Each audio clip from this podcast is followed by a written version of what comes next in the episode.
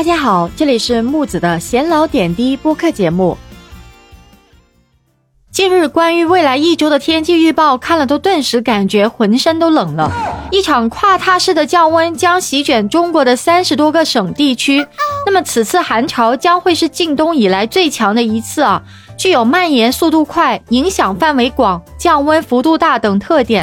多地降温将会超过二十度之多，那么往南到贵州这样的亚热带地区都将低达零度。提醒大家要提前防范雨雪冰冻、强寒潮、大风天气对交通运输、能源供应、农业电力设施以及人体健康和疫情防控等的不利影响。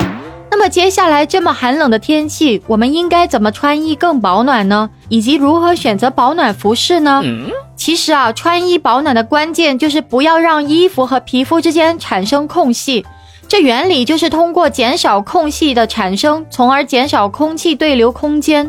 在很多影视剧中，我们都看到很多东北户外活动的人，他们穿衣服都很紧实。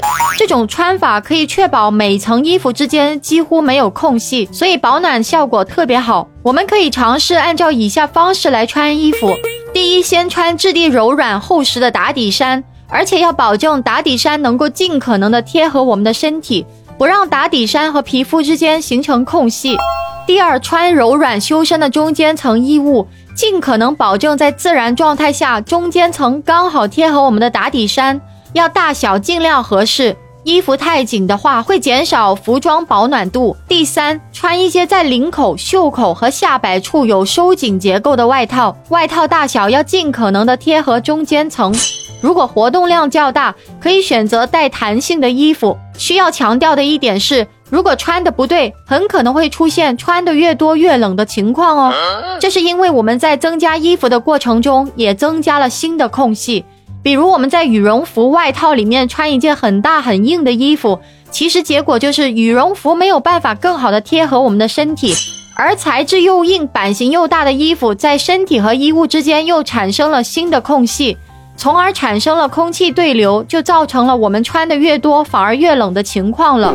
木子，我给大家总结了一下选择防寒服时应该注意的几点：第一，选择衣服的尺码不能太大；第二，衣服的版型要合体。那些宽大版型的羽绒服或者是棉服看起来可能很时尚，但并不保暖。第三，越柔软的衣服越难形成空隙，保暖效果就会越好。越贴身的衣服需要越柔软。因为越贴近我们身体的热空气越需要保护。四，外套面料一定要防风，因为它是阻止空气对流的第一道屏障。五，外套的帽子、领口、袖口、下摆处一定要有收紧结构。那么关于寒冷天气保暖的方法就聊到这里了，记得要把这些知识运用起来哦。如果你有什么想法，欢迎在下面评论区留言，关注我，下期节目再见。